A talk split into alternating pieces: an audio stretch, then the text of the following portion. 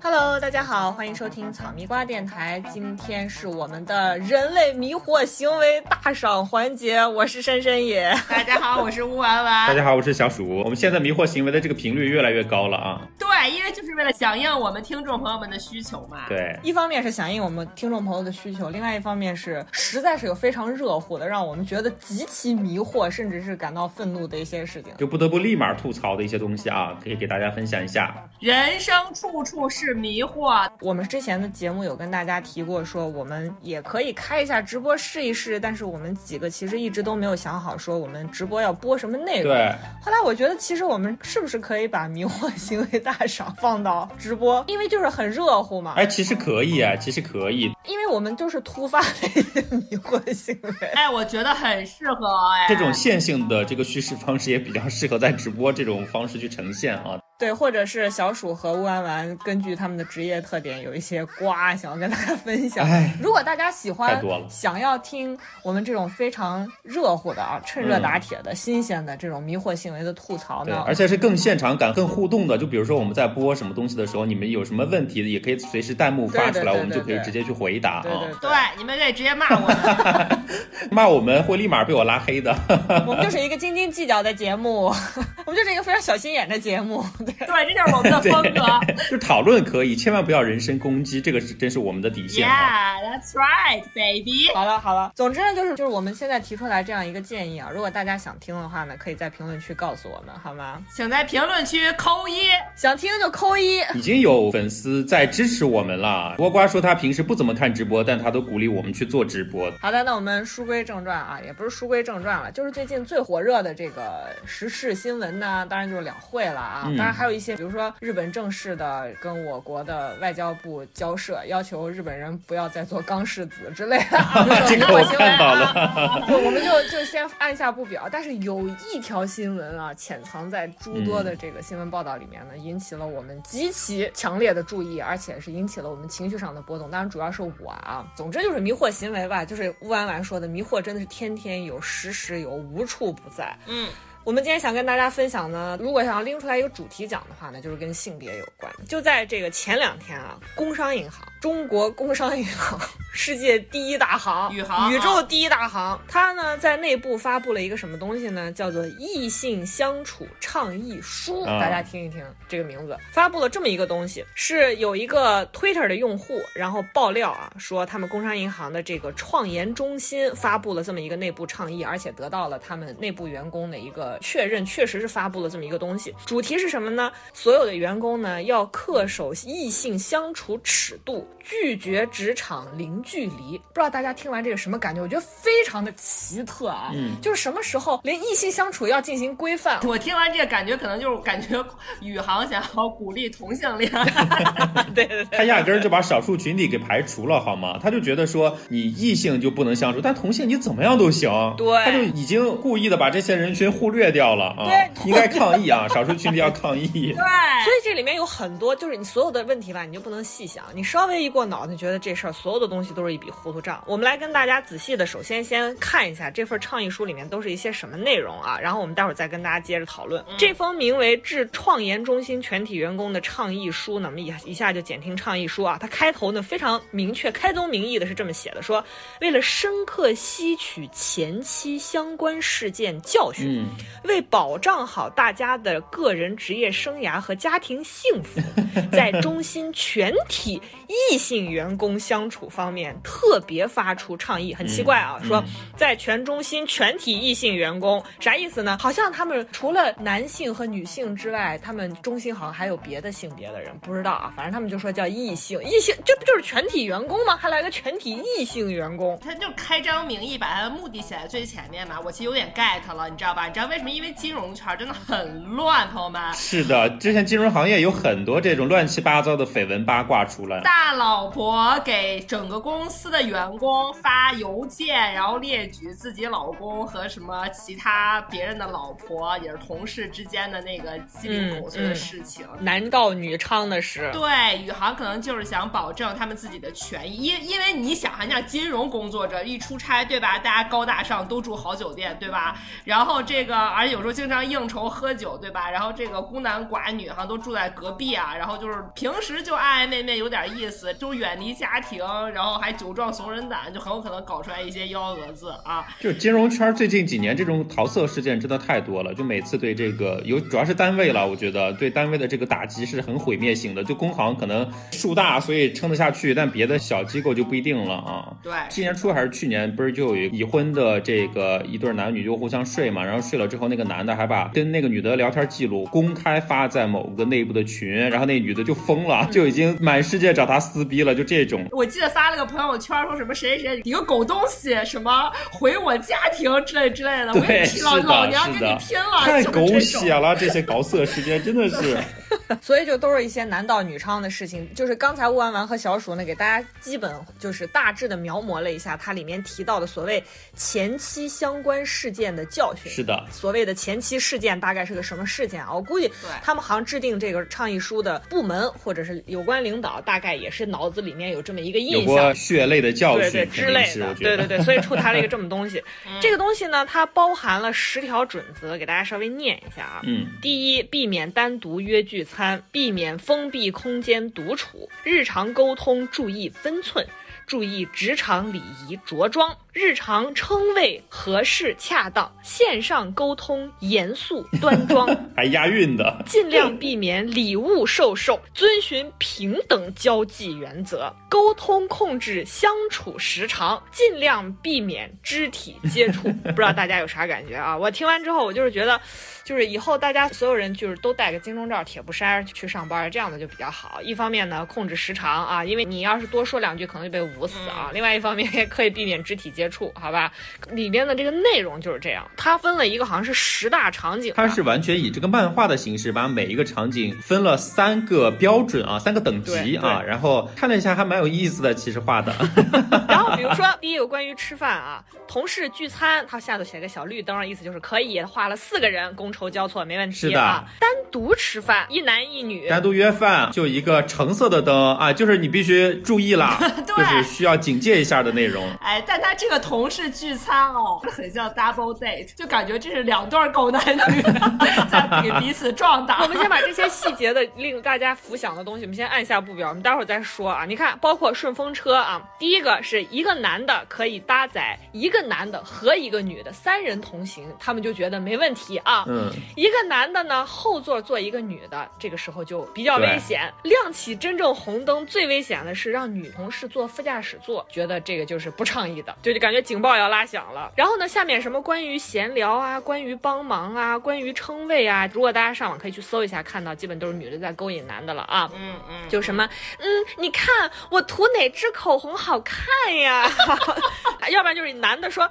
别提了，我跟我女朋友吵架了，她太作了。嗯，然后这种绿茶婊就上线了，就开始安慰她了。但是我觉得一个男的上来就说今天基金又跌了，我觉得也是在挑逗我。在一个金融机构，大家就觉得说我跟你聊基金就是只在聊基金，而且我们的话题只能和金融业务相关，对吗？啊。然后呢？如果一个女的跟一个男的说帮我捡一下笔就没问题，如果一个女的让一个男的给她拧瓶盖，这事儿就有问题。那真正出现问题的是在单位，一个女的一个男人说，哎，你帮我把裙子的拉链拉一下，这都是他们画在 漫画 里面的内容哦。然后要求大家在称谓方面怎么称谓呢？安全是怎么叫呢？要叫一个男的，这个男的对这个女的说，这女的姓柔，说柔老师，你电话响了，在单位里头要彼此称呼为老师。师，OK，哎，这跟我们行业一样哎，我们行业内部都是互相称老师，不好意思。所以你们行业本身就是一个很乱的一个行业，我们就是野鸡行业。对呀，凭什么就是老师了，对不对？嗯。然后另外呢，说都叫你老师，我要不一样。我要叫你小柔，这是危险。我觉得小柔这种称，因为柔这个姓儿，它就是起的太怪，那那叫我小黄，叫对吧？叫叫你小裴，这种就很正对对对，常啊。它就本身有一些隐喻了在里面已经。关键是它这个第三格就是表明完全不能做的这个，它还很明确的给了一个大标，就是说不能发聊骚性质的表情。这个真的是定义太明确了。对，，不能发聊骚性质的表情。骚性质，我天。但这个表情我还挺想要的，哎对啊，这些表情就是我们觉得非常日常，好吗？这是表情包的精髓啊，对不对？对呀但这个也很奇怪啦，就是聊骚性质的表情就很不自然。人家给他发一个资料，他说我很喜欢你，我们一起睡觉吧，就 是这种表情。哎，资料也有可能是其他资料嘛，对不对？下面关于拎包的那个内容更奇葩，就是他们规定了什么尺寸、什么重量的行李可以来拎。就是女生拿不动的情况下，男的帮你来拿，这个就是理所当然、天经地义的。但是如果只是一个小包啊，不行我帮你啊挎着，这个就是完绝对不全禁止的行，你又不行。然后关于相处时间，你知道吗？他们规定的更有意思。上班的时候没问题，团建的时候已已经不行了，知道吗？以后工行没有团建了，朋友们。哎呦我天然！后下班以后，一个女的拿了一个 bra，问一个男的说：“我穿好看吗 哎，他们真的不允许 gay 的存在，对不对？就是好姐妹这种去逛街，他们是不允许哎，的。我迷惑行为在于这份倡议书发布之前，在宇航之前是存在一个女的下班之后对她的男同事拿一个 bra 说：“你看我穿好看吗就是他们整个的这个漫画里面的这些细节描述真的是太精准了，就非常让人怀疑说他们真的有发生过桩桩件件的事情，所以他们现在才要去做禁止，你知道吗？？”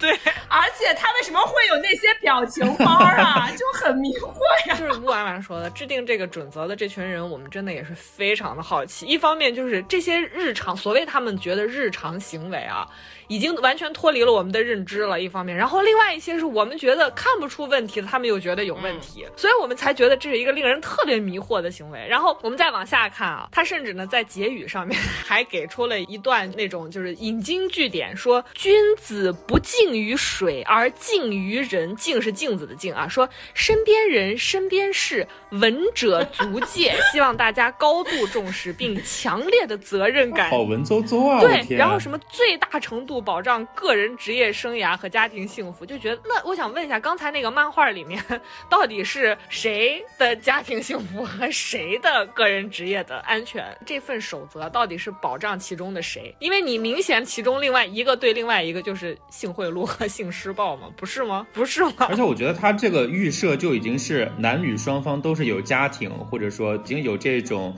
date 的人啊。对对，那如果大家单身怎么办呀？对呀，单身我两个人两情相悦，你内部难道还不能结婚或者谈恋爱了呀？你就完全不行吗？也很奇怪。关键是你作为宇航，哎，你有全球所有银行里边员工数量最大的一个这个体量，是的你要是把这条路堵死了，我觉得国家都不能答应。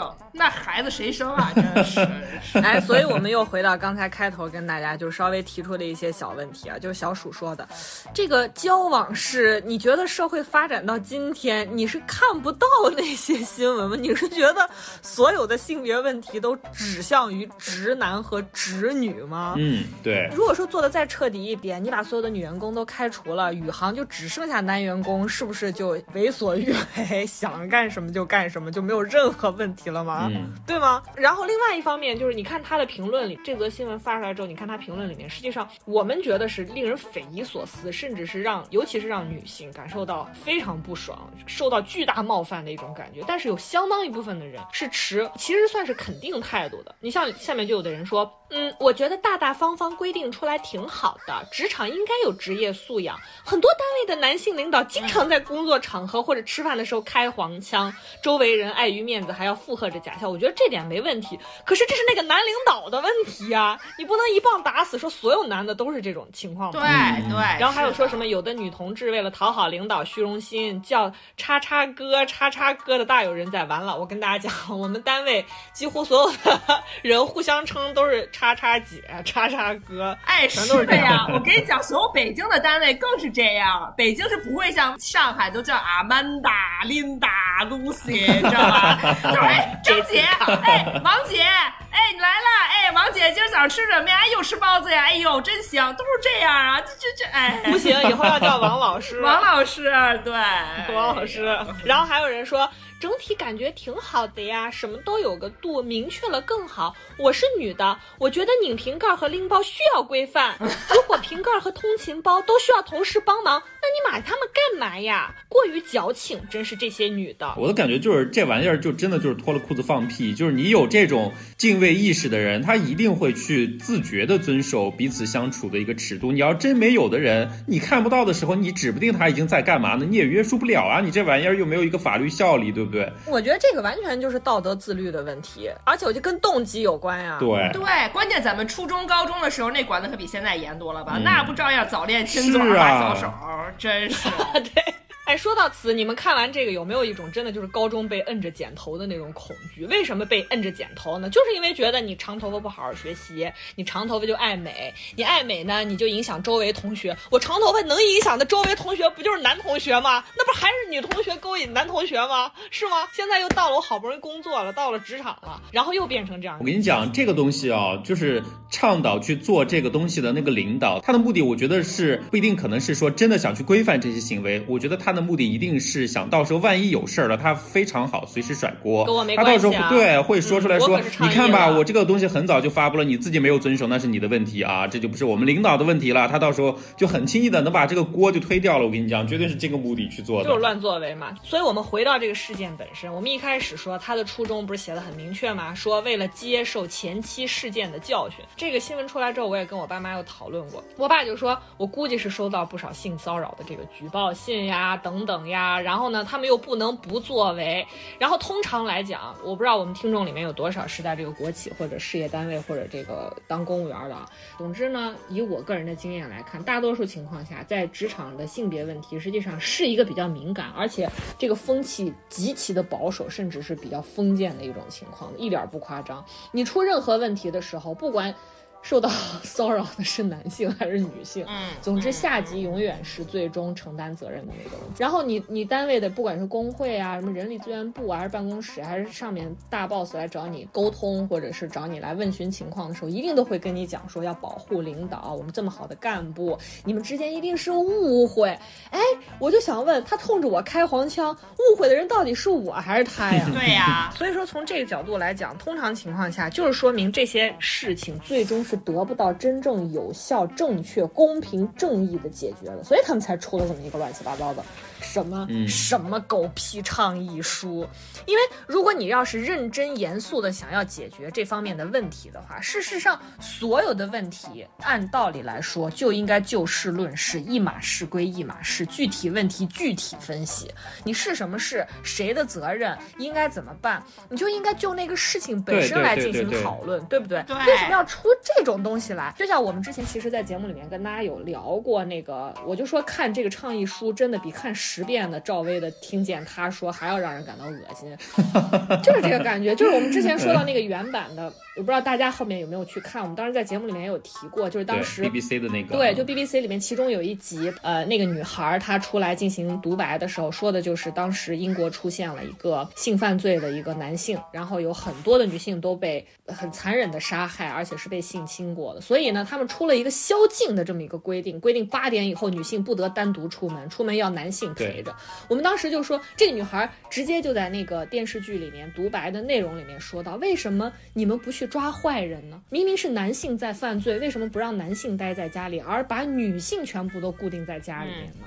其实这个道理是一样的。你出现了这种性骚扰的事件，出现了这个性别问题的时候，这个时候就是所有的男性和女性的交往就都要被规范起来，大家只能用一种方式来交往，然后大家就觉得这个问题解决了。在很多就包括我们之前有跟大家聊过的那个《无耻之徒》那部电视剧里面，他们家的那个老二 Lip 当时说他也是上了大学的嘛，他当时实际上在大学也发生过这种事情。对，小叔你跟大家稍微讲。其实就是我们之前在节目里面给大家说过，当时他和那个中年教哲学的那个女教授哈，是发生了一段就是不太见得到光的这种地下恋情。一个是那个女教授当时本身自己是已婚，而且有丈夫的，然后呢，这个利普跟他就完全是属于这种，一个是年龄方面有差异嘛，两个人差了至少二十多岁了，然后另外一方面确实一个是老师，一个是学生，这种交往的行为，你对于一个很严谨的一个大学的氛围来说的话，这个确实是不太能够被接受的，因为会影响公平公正的教学还有评估嘛等等。是的，因为他们最后的这个解决方式是这样的哈，就是。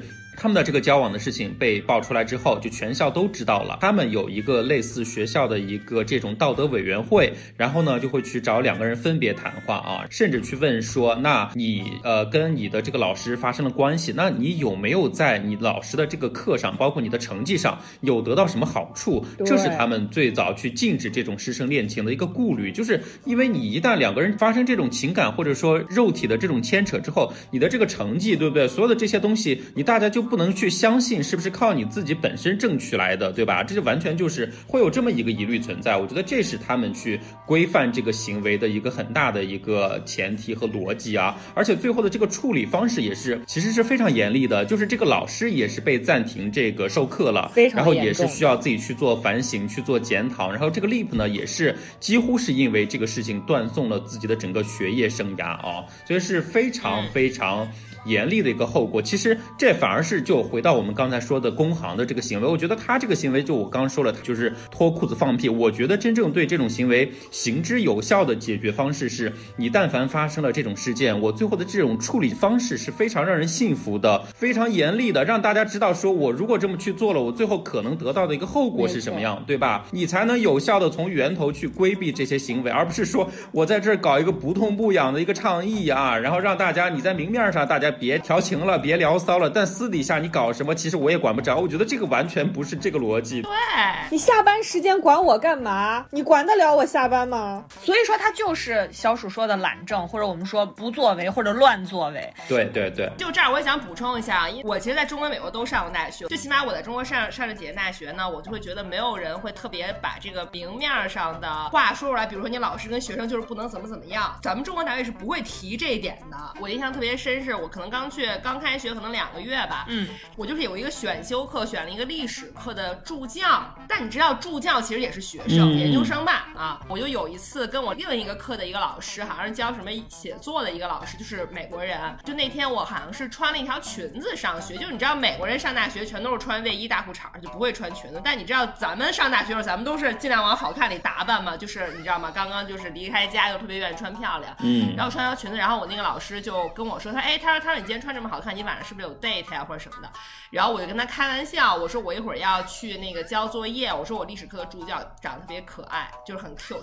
然后那个女老师当时特别特别严肃跟我说，她说 Rose，我不知道你们国家是怎么规定，但是在美国坚决不允许跟就是你任何的那个老师或者教教职员工表达，比如说你觉得他很 cute，或者是你今天你今天打扮成这样是为了见他这种意思。她说如果要是他误解的话，就是你们两个都会非常非常的就是危险。嗯嗯。就他会很明确的告诉你，他说他说我我觉得你可能不知道，但是在美国就是这样的规矩。嗯嗯嗯。因为他的动机在于说，我不是说不允许男的和女的正常的交往，就像刚才小鼠跟大家复盘的《无耻之徒》里面，Lip 和他那个教授之所以两个人受到极其严厉的处罚，是因为学校考虑到这其中可能会因为你们的肉体关系或者是你们之间的男女关系会影响到你，可能因此得到额外的好处啊。对其他同学。受教育的不公平、公平公正会受到影响。实际上，在职场上，我们也是因为这个问题。性贿赂是为什么？当然是为了升官发财，对吗？所以他才会采用这种不正当的途径和手段。就是我们刚刚说的这个一切一切，你就完全能看得出来，你出台这个东西根本没有办法制止这种行为。而且这种行为如果可以通过规范两性之间的交往。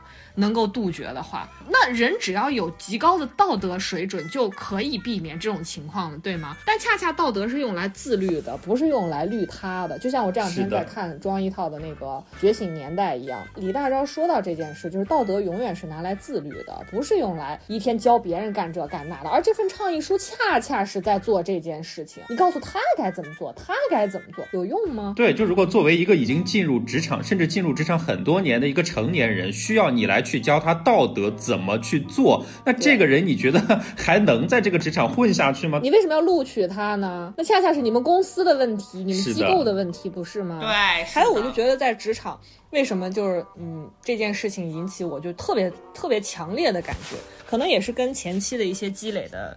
事件和受到经历过的这个遭遇有关，也不是遭遇吧，就是你在职场里面待了这么长时间，其实是看过很多事情，看过很多问题的。我们这期节目播出的时间那一天，可能在这之前，三八妇女节已经过去了。我觉得大家可以刚好回头看一下你们所在的机构啊、单位啊、公司啊是怎么过这个三八妇女节的。我在这个职场这几年，反正经历过的几次，真的是让我觉得匪夷所思。其中一次发生在前年。三八妇女节，我们公司搞什么呢？搞亲子关系培训课程，就是什么意思呢？朋友们，就是你没有孩子，你连三八妇女节都不配过了。女的作为一个女职工，她甚至在单位或者说组织帮你庆祝三八国际劳动妇女节的时候，还要告诉你，你要在家肩负起全部的教育子女的责任来。教育孩子这件事跟爹没什么关系，就是亲子教育需要是母亲。和孩子进行。一个培训，一个教育，一个规范，对吗？我们从来没有听说过五一劳动节给公司的男职工和他的孩子进行这种所谓的亲子关系的培训和教育，从来没有听说过。所以我觉得非常之荒谬。而且你不生孩子，感觉你连参加培训的资格都没有，这不是公司应该一视同仁的吗？那为什么我被排除在外了？这是其一。然后又是到今年的三八妇女节，我们公司干什么呢？我们公司要求给全公司的女性进行妆容的培训，就是教你怎么。化妆，而且要求大家把所有的这个化妆品都要带到公司去。嗯且不说，就是公司是不是全体女性都化妆？我就想问，是不是女性必须化妆？这是不是设置了一个前提，就是好像你来职场工作必须要化妆？是的，他就默认了啊，就默认了你来上班就女性就必须得化妆，但男性就没有这个困扰啊。没错，就是为什么没有人在五一劳动节或者或者植树节的时候教男性如何刮胡子和除狐臭呢？对对吧？就是你们现在连两性的交往都要进行规范的话，就让我觉得之前我们。连那个职场的穿着这件事情，好像还没有跟大家交代清楚吧？因为我不知道大家单位对于这个穿着打扮是怎么样规范的。如果大家稍微去留意一下，你们单位不管是这个规定里面，还是说有一些单位，比如说像华为，他们会搞这种图示性的东西，都可以看到大部分的职业妆容的规范都是指向女性的。没有很少是指向男性，对男性的指向也是非常的模糊和宽泛的。比如说，你要得体。你要大方，不穿那个裤衩不穿那个拖鞋就行了。对，就没有没有别的，其实没有什么特别对男性指向特别详细的一些东西，对女性的指向是特别清晰，不能着装暴露，裙子不能过短，膝盖以下，对你衣领不能开得过大，等等等等。我就不说真正的就是所谓的细节能细到哪儿去。哎，女性就是分胸大胸小，衬衫单位发的，我就说，比如说像宇航，他们发航服，那航服我穿上就可能是合体的。有有的同事穿上，他就是看着更丰满，没办法，他身体条件所致的，对不对？嗯，那我就想问，很多男性穿裤子就包到屁股也很紧翘啊，他的前面的生殖器官也很饱满啊，他可能自己垫的，跟张艺兴一样。怎么没有人说呢？对我是不是性冒犯、性骚扰啊？喉结是不是性器官？天天暴露在外面，我们女性说什么？我的妈呀！所以我就觉得，就是一直以来不都是这样吗？现在连这种，就是我们刚跟大家。非常详细的过了一遍工行出台的那个倡议书，怎么在这方面又开始把女性拉出来溜了呢？它这些东西，它出台的这种性别的视角，也更多的确实是偏男性的视角，就是女的但凡穿的稍微好看一点，或者说稍微暴露一点，引发了男性的犯罪，那也是你女性的责任，他不会去更多的追究男性的责任，而是说这个根源是来自于女性，你凭什么穿那么暴露？你为什么要穿那么好看啊？你引发了这个男性对你有了这个欲望，你就是不应该的啊！他。完全就是这个逻辑和这种想法去做的，都是你勾引我。我就说那个，在我们职场里面，经常听到，就是你连那种彼此之间的对话，只要你过一下脑子，你都会感受到一种被冒犯的感觉。比如说，我们在很多影视剧里面看到，可能把问题做得比较大而化之。比如说休产假，他可能要面对的一个后果是你的职位会被人代替，对吧？你可能回去之后会面临失业等等。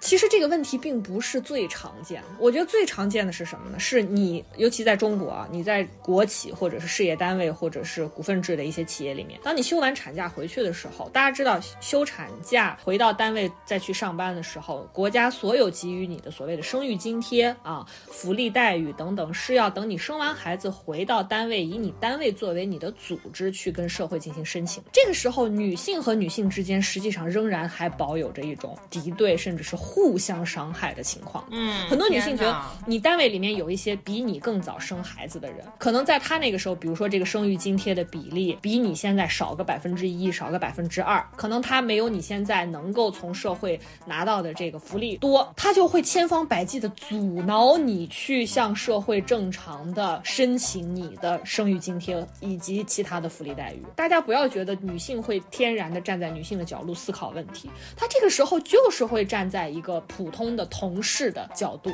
或者说，甚至如果他是你的领导，他就会站在一个职场阶层的角度去看待这个问题，去伤害你。然后，另外你比如说生完孩子，你回去上班之后，你还要喂奶，你只要需要回家喂奶，你就要去请假，你只要去请假，你就要遭受你领导的白眼。这就是最最具体的在职场女性受到不公待遇的情况，非常的具体，非常的细碎。所以就是每次你在职场里面看到这种情况，都让人觉得说，就正如宇航做的这件事一样，大家好像觉得说这件事情是那种就是一横一竖、一撇一捺清晰的，可以被规范的，可以这么去处理的事情，但真的不是细碎到你职场的生活中，就是谁苦谁知道。所以我就觉得这个守则出来，实在是让人觉得荒谬之极。这个它的设定方向本身真的是太老套了。为什么说发生可能的这种关系的只能是男的和女的这件事情，而且只能是男的对女的？我觉得这个我不太能理解。对 对对，哎，都真的是二零二一年了，就为什么还有人觉得说女的骚扰男的，就难道不是犯罪吗？我真的不能理解这个东西，对吧？就现在我们听到的。小鼠说出你的故事吧就不光。是女的骚扰男的了，就女的强奸男的，现在其实也是有在发生这个是异性，还有同性，对。不只是异性之间啊，还有同性之间。嗯你们觉得现在没有男领导在骚扰男同事，或者是女领导在骚扰女同事吗？会手软吗？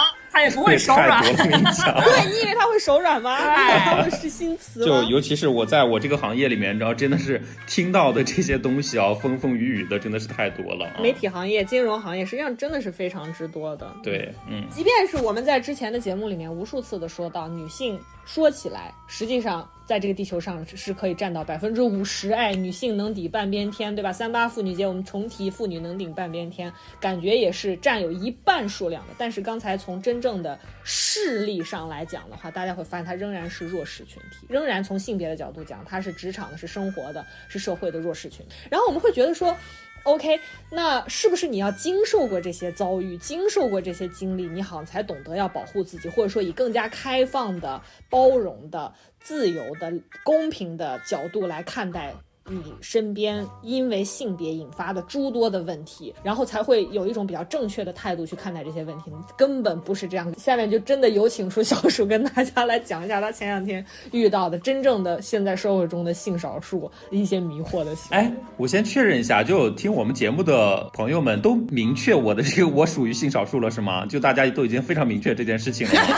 我不知道，哎呀，算了算了，明确就明确吧。其实我们之前节目里面多多少少有提，但是好像没有说非常明确的把这个事情指出来啊。我倒觉得无所谓了，就因为我现在这个行业啊，大家对包括取向这方面的问题真的是太司空见惯了，就大家对什么取向都已经完全不避讳了啊。举个非常简单的例子，就是我在这个行业，其实我其实没有待太久，可能也就是两年左右的时间啊，差不多这么个时间。但是我刚一进来的时候，我就有点被 shocked 啊，就是有点震惊到啊，就是第一次那个。给大家做自我介绍的时候，就是我看到前面的人在做自我介绍的时候，上来就是第一句话说我叫什么名字啊，然后呢，第二句话说我是哪里人，然后第三句话就有些人就直接开始说了我是个直的，或者说我是弯的，就是已经到这种程度。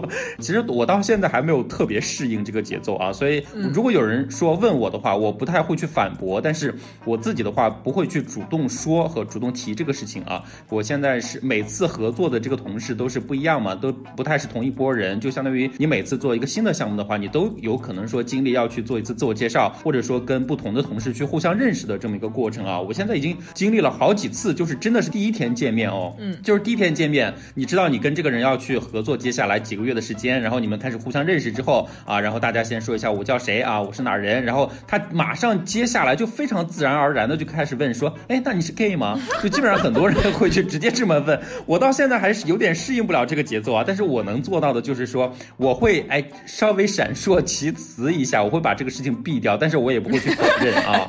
其实真正问这个的大多数是女生啊，就我觉得我至少做到了，我不去假装，对不对？不像我之前在项目里面遇到的啊，我我给你们说过这个人啊，就之前项目的一个男生，就他上来还专门要强调一句说我是个直的，结果没两天我就在软件上发现了他的踪迹啊，真的是，我觉得何必这么虚伪呢？有必要吗？对呀，没有必要啊，何必呢？所以就说在这件事情上，我觉得也很迷惑，在于大家不是来工作的嘛？就是恰恰你不应该因为对方的性取向而导致你们在工作上有什么问题，不是吗？为什么在这个时候要特别强调你的性取向？对呀，其实反正就属于这个行业的惯例了。这个行业就除了大家常用的，就任何行业常用的，就是你最基础的这些信息，就我刚刚说的名字、籍贯这些东西啊，他们最喜欢问的一个就是星座啊，一个就是我到现在我也觉得很迷惑了，就我不太喜欢常用这些东西去判断一个人啊，我更多的是想要说知道跟他在相处的过程当中，这个人靠不靠谱，他的能力强不强，我 care 的是这些点。但是跟你喜欢男的还是女的没有关系啊。对，但这个确实就是这个行业的一个风气了，我也不知道这个风气到底是从哪里来的啊，但确实就是这个样子。哎，我觉得他们可能是为了更快的在行业中，就是在你们这样一个短暂的项目里面识别到对方。对对对，确实也是啊，确实也是。他主要是节奏太快了，他节奏太快了，就是我们第一天见面就马上就要开始说共同去合作一个主题啊，或者说共同去提报一个方案，就所以这种算是比较有效的知道你的一个信息的一个方式啊。而且确实就是这个行业啊，我真的不知道为什么，就是少数群体的比例非常之大，就甚至占到了一半啊。就据我的观察，就是他甚至已经在这个行业里面不是一个少数群体了，甚至在有些项目里面可能成为一个多数群体啊。就为数不多的几个男生，可能基本上大家都是啊，就是属于这种状况。而且包括女生啊，女生在这个行业里面算是比较多的。前面我没有太多的知觉，我对女生啊，然后到现在我突然发现这个行业里面的这个 lesbian 的这个比例哦，大到超出我想象。主要是前两天我刚好刚遇到的一个迷惑，前两天刚给深深夜和吴婉婉说过，刚好是这个项目我进组的头一两天了。然后那天下午要去吃饭的时候，有个女生就在那边说：“哎呀，我今天想去吃那个东北菜啊，你们有谁想去吗？”然后另外两个女生就附和她说：“那我们一起去吃。”然后我是那天真的想吃东北菜，我说：“哎，我也好想吃锅包肉，那我跟你们一起去。”然后那个女生就犹豫了一下，犹豫了一下，我说：“这有什么好犹豫的？就虽然我是第一天认识你们，但是我觉得这个大家就毕竟是同事啊，就刚认识，大家一起吃个饭应该也没有问题啊。”他就刚开始就非常勉强嘛，然后中间有一个同事打圆场，就是说：“哎呀，反正第一天认识我们，大家一起吃个饭也挺好的。”就发起的那个女生就勉强同意了，也把我带过去啊。然后那个时候我还不知道情况，勉强同意。然后大家已经准备出发的时候，就我们已经在那个穿外套啊、背包干嘛的。然后那个女生就突然说了一句：“说，哎呀，今天那个我女朋友下班早，她跟我们一起去。”我当时才恍然大悟，原来这个女生是个拉拉啊。OK。而且她当时就说的那个氛围，就大家都在，就所有这个项目里面同事都在，她是非常非常自然的把这句话说出来。所以当时给我的一个感觉是什么？她其实并不介意大家知道她的取向这件事情，知道她反而是介意我，至少作为一个男生，我当时不知道她知不知道我的取向啊？她是介意我作为一个男生跟他们去，所以 就这个，我当时跟你们说的时候，你们俩也觉得这个事情很迷惑，对不对？在我们所谓的少数群体内部啊，就是拉拉和 gay 这两个群体之间，我也不知道为什么，就是气场不对付，这是我迄今为止觉得不能了解的一个谜团啊。对你那天跟我讲完之后，我又去跟我爸和我老公，就是又确认了一下。我说是不是你们，因为他们本身平时接触到就是性性少数群体非常少。我说你们会不会觉得说 gay 一定会和 les 玩的特别好？然后我爸想了一下说，难道不是吗？哎，我也这么觉得，哎，我也会这么。这是一种想当然啊，朋友们，真的是非常想对，当然。真的是一种想当然，就觉得说他们好像是在性别方面属于少数，他们就应该抱团取暖，好像是这种感觉。如果大家看过前两年那个美国也很火的一个情景喜剧，那个《Modern Family》，就是《摩登家庭》里边，就是其中的一对主人公就是基佬嘛，对吧？对对一对基佬 couple，然后他们有一阵儿是和一对拉拉让他们的孩子玩在一起的，但是你会发现他们的相处也是非常别扭、非常尴尬的啊，就真的是气场天然的不合。别扭。然后就我自己的个人真实经历来说的话，就是前两年的一件事情了。另外一件小事，就是前两年我有一个朋友，她自己是直的一个女生，但是呢，她跟 gay 这边跟拉拉也有很多很好的朋友，相当于算是一个中介、一个桥梁，以这么一个作用啊。然后他有一个非常好的拉拉朋友，那天刚好是那个拉拉朋友就是跟相处十年的女朋友分手了，然后去找他吃饭，然后呢那天刚好我也在，就相当于我们三个人嘛，就一个 gay 一个拉拉一个直的女生 啊，这么一个组合。你怎么总是把自己置于这样的 situation？太复杂了吧？吃顿饭，我当时不觉得什么，就是因为我跟那个女生的关系很好，然后那个女生又跟那个拉拉的关系也非常好。就我觉得，就虽然我跟那个拉拉关系不熟，但是我觉得大家至少有一个共同很熟的一个朋友，我觉得其实不太会尴尬啊。然后那天大家也吃饭呐、也喝酒啊，然后我觉得其实都已经哎有一点打开自己了，我都已经有点觉得说他某种程度上算作我的朋友了啊，就这种感觉。最后就是我们吃完饭喝完酒，然后最后要晚上回家的时候，就我们两个都肯定要回自己家嘛。我就问了一下他，我说，哎，那你住哪儿？然后他就说哪哪哪。我说，哦，那我住哪儿？我比你更远一点，那我打个车，你可以顺便顺一下，反正一趟路嘛。然后这样的话，把你放到中间，你就可以下车自己回去，我再回去就好了。他就他就好像如临大敌，你知道吗？你要强奸他，当时的情况是酒过三巡，大家其实已经有一点微醺了，然后我们都已经聊了好几个小时聊天儿啊，然后彼此讲了一些就彼此的故事，我觉得大家都已经真的能算朋友了。结果没想到在最后这个我觉得非常顺理成章的时候被他拒绝了。这女生是不是工行的呀？因为她的守则告诉她不能跟男的一起搭车。对，如果他是工行的，你要原谅他，真的想说。对，哎，这是两年前了啊，两年前的一个小故事。反正我到现在我也不太能 get 到这个点。我觉得顺你一下是出于我的一个好意，但是你那么就是如临大敌、反应激烈的拒绝我，我不知道是他可能是不是听错了？你说我要顺你一下，他以为你说的是我要睡你。我好喜欢你啊！我们一起睡觉吧。所以是不是中国的拉拉是不是整体上是恐男的呀？还是说所有拉拉基本上都有一点这样？我觉得有一点，我真的觉得有一点啊，就不好意思，朋友们，就是因为我们里面是没有拉拉这个担当的。虽然我自己作为少数群体的一员，但是我对拉拉这个群体的很多猜测，也只是属于我个人的猜测啊，就不是说有意冒犯大家啊，请大家稍微谅解一下，因为我我是真的不太清楚。全部都基于小鼠自己的体会了，嗯，因为也就像前面给大家说的，就我们这两个群体之间，大家是真的不熟，完全不熟啊。对，然后包括前两天，就是我刚说的这个吃饭这个事件啊，然后最后出去了之后，我才发现前面的这三个女生都是拉拉，我当时就震惊了。我当时，我当时已经在他们的车上了，就一个女生开了自己的车，然后刚好我们车上那一共四个人，还有那个其中一个女生的女朋友啊，然后最后其实我们是五个人，但是五个人里面呢，他们四个都是拉拉，然后就我一个是 gay，所以当时的情况就是。弱势群对，体非。常弱势啊，弱势到我当时在车上，我都已经开始有点瑟瑟发抖。然后在我们三个人的群里，我给他们俩说说，待会儿如果他们万一打我的话，我就 Q 你们一下，你们 一定要给我报警，就属于这种情况。我当时真的有点害怕。最后到了那个吃饭的那个地方呢，我跟他们三个是一起去的嘛。然后其中那个女生的那个女朋友，就我是我是第一次见到她啊，第一次见到她，高潮来了，是 T 是吧？就是虽然我没有问，但是这个划分其实你从他们的这个着装上是非常非常明显的。就我也给他们俩描述了，可以看得出来，很明显的。就这个女生呢，就长得非常像秋晨。如今一个已经不可以被提到的人，嗯就如果大家有看过《奇葩说》的话，大家就知道秋晨是一个什么形象啊？确实就是秋晨的那个形象，跟她非常像，整个的这个着装，包括发型、风格，包括眼镜儿都非常像。然后呢，秋晨其实如果大家有知道她的话，其实她自己也是个拉拉啊。确实，就这个群体某些程度上会有一定的这种类似的风格了。对然后那个女生呢，就我看到他，我就下意识的看了一眼自己，我就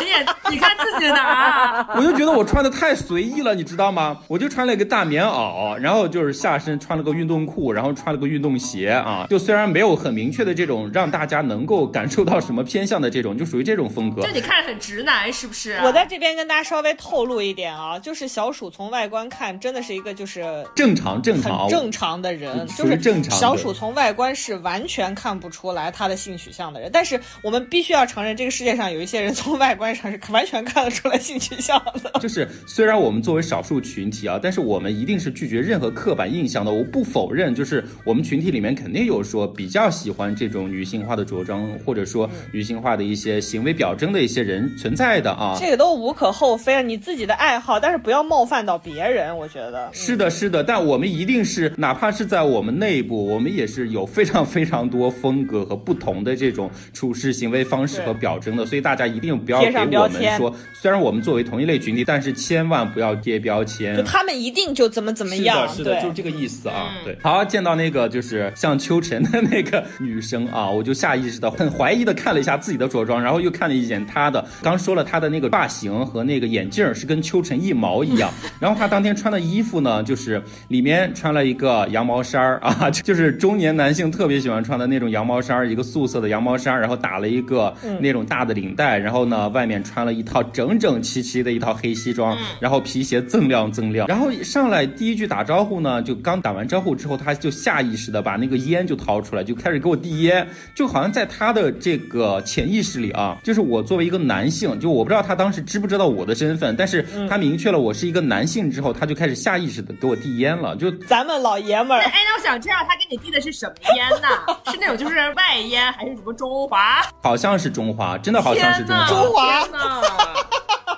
太太 man 了吧？这就是最早我们第一次见面的一个场景啊，然后我就拒绝了一下，我就说我不抽烟。就他们 就虽然不明显，但多多少少还是有露出了那种就是一丝丝疑惑，就好像是哎我一个男的怎么不抽烟，就属于这种，在我自己感受啊，差不多就这个意思。虽然他没有明确的表现出来，就是你怎么回事？朋友们，主题说到这儿，感受到了吗？小鼠被一群 less 嫌弃了。我被一个 less 嫌弃了，他嫌我不够 man 啊。最后就是入座吃饭啊，入座吃饭之后呢，这个女生哦，她真的是就平时我没觉得我有什么问题，她也没有明确表示说我有什么问题，但是整个在那天的那个吃饭过程当中，她一直不断的让我产生了自我怀疑，你知道吧？就是入座之后，因为其他三个人也是女生嘛，然后就我一个男的在那边，然后她就好像主动的肩负起了平常我们可能日常聚会当中那种直男的责任，你知道吗？比如说什么给大家倒水呀、比如说什么给大家擦筷子啊，比如说什么给大家夹菜呀、都是她来主导的，就是我都没有这种意识行动的余地了，他都没有让我来做这件事情他。觉得你没有意识，他一直啊在不断的给我夹菜，你知道吗？我当时觉得好尴尬，我天，就是有一种他一直在照顾我的感觉啊。然后最后我们聊天嘛。聊天聊天啊，然后刚开始他们四个拉拉在那那边，就本来打算讲一个只属于拉拉内部的一个黄笑话，但是因为我在，所以他们最后就放弃了。我也其实并不太想听啊，就反正这一趴就过去了。你有告诉他们你不想听吗？他们以为你可 能特别想听。然后那个就像秋晨的这个女生啊，她全程就非常活跃，就好像是在其他的几个女生面前，她真的有一种属于那种就是我想在女生面前好好表现的那种感觉啊。然后全程都是她在主导各种话题，其中有一个话题是非常有意思，他是说他是那个他上的是那种什么电力的那种职业的那种学校，就是属于家里是电力公司的二代啊。哦天哪！完了之后就直接进电力公司了啊，然后呢，他就开始讲讲讲讲他们的各种故事，上来就是说大学的第一年就必须每个人去凿一个锤子，我也不知道就磨一个锤子出来。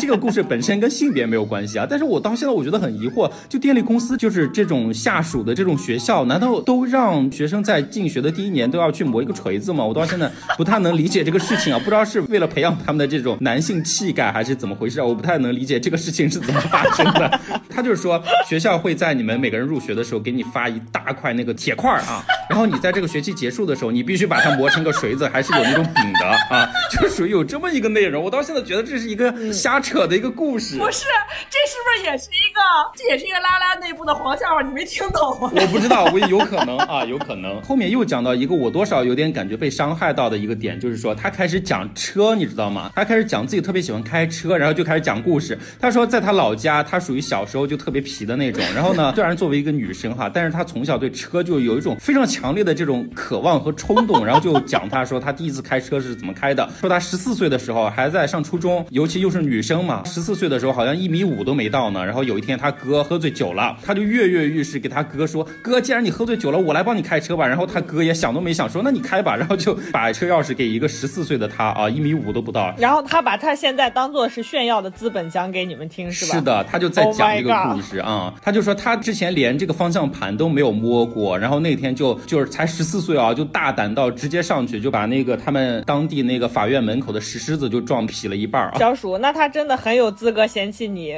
因为他太 man 了，他真的太 man。关键是他讲这个故事的时候，我也觉得 OK 啊，fine，就是你属于这种非常喜欢车的人，我能理解哈。但是他突然 Q 我，你知道吗？Q 你，就他他突然把头转过来 Q 我说。对你应该知道这个感觉吧？尴尬，天哪！我当时就懵了，因为我这个可能给大家没有讲过啊，我是真的属于那种对车没有任何一点欲望的人。我到现在我连那个驾照都没有考啊，我属于这种状况。就他当时跟我搭这个话的很大的一个预设的前提，就是说，好像作为男性或者说偏男性的这种特征的人啊，都应该对车、对这种机车呀、开车呀这种东西都应该有一种格外的迷恋才对。所以他当时非常自然的把头转过来问我说。哎，你应该很知道这种感觉吧？你现在开的什么车？你对什么什么车有什么意见？他已经开始跟我聊这些。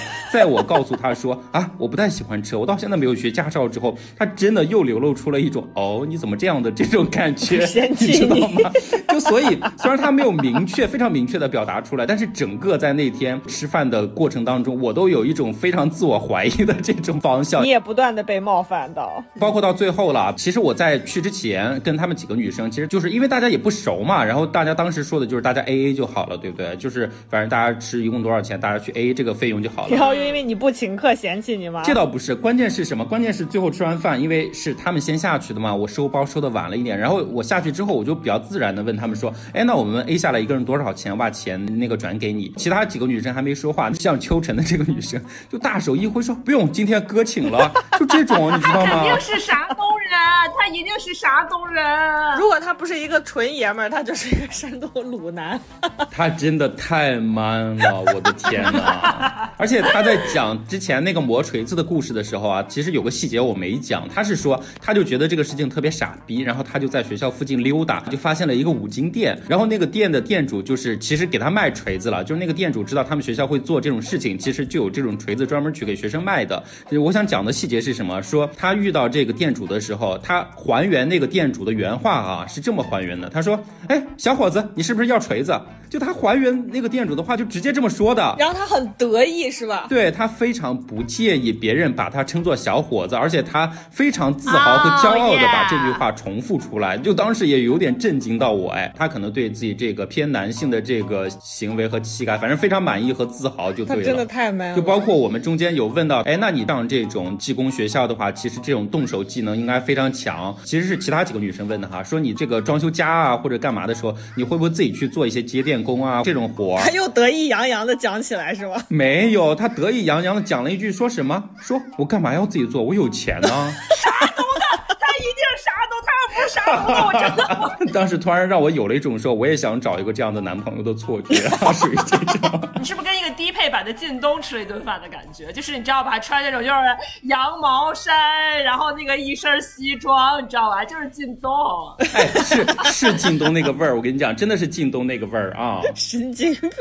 而且他对就是什么台独啊、港独这种问题哦，就非常的热血，动不动就是说打回来呀，我们打过去啊，把他们夺过来。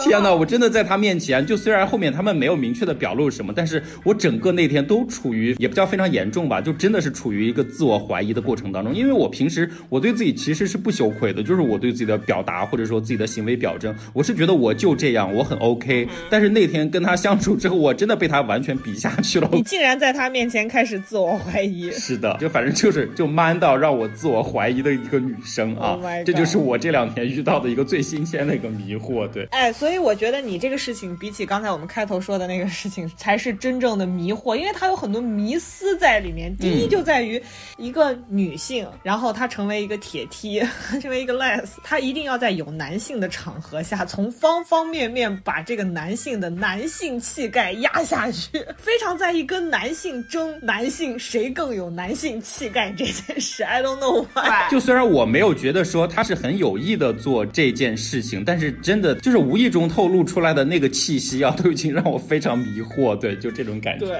对，就是我觉得很奇怪，在于他是 less，也就是说，他恰恰是因为在性别方面不喜欢男性而喜欢女性，所以他才成为了一个女同性恋者嘛，对吧？所以他不喜欢男性，他为什么要对男性的男性气概，以及他为什么要对男性还要提出男要有男性气概的要求呢？因为他嫌弃你不就是觉得你不够有男性气概吗？对，自己又成为那个男性气概的那个代言人，哎，有些东西你也想不懂了。对，就几个 less 为什么会对一个男性提出性别方面要要有男性质感的那种要求，我也不懂。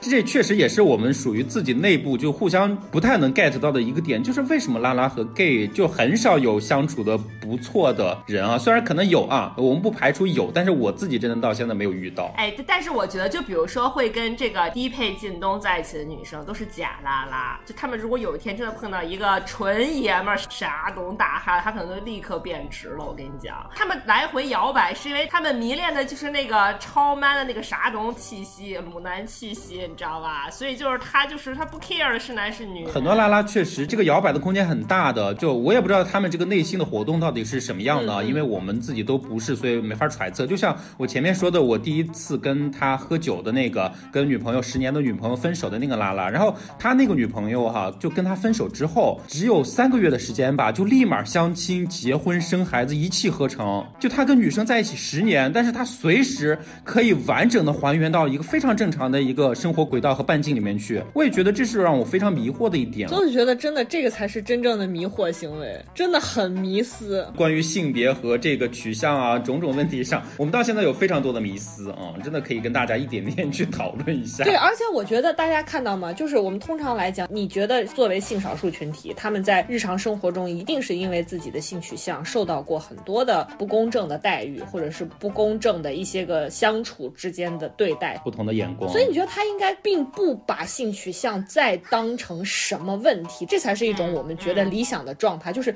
不再去计较一个人的性取向，因为我被性取向这件事情受到困扰，对吗？但你反而觉得，就是他潜移默化的仍然认同的是非常主流的一种社会价值观，就是男性要有男性气概。对，是这个问题。对，所以我就觉得这个屁股真的是随便一挪方向，就是你的价值观就跟着跑了，根本不是我们想象中的那样。对就对，其实我的感觉是什么？就是他自己作为少数群体，他其实没有更多的去思考自己怎么作为少数群体去对生活，他完全就是觉得自己可能被困在了一个男性的身体里面，而这个男性的身体呢，又是非常大直男的那种角色啊，属于这种感觉、就是。对对对，就他只是在可能性取向上很单一的，比如说肉体啊之类这些方面是跟女性更适配，但实际上他从价值观啊各个方面来讲，完全是跟这个社会的主流价值观是并行不悖。是的，这也是给大家提供了一个视角，就是也是刻板印象啦，就是我们不要把所有这个性少数群体都想象成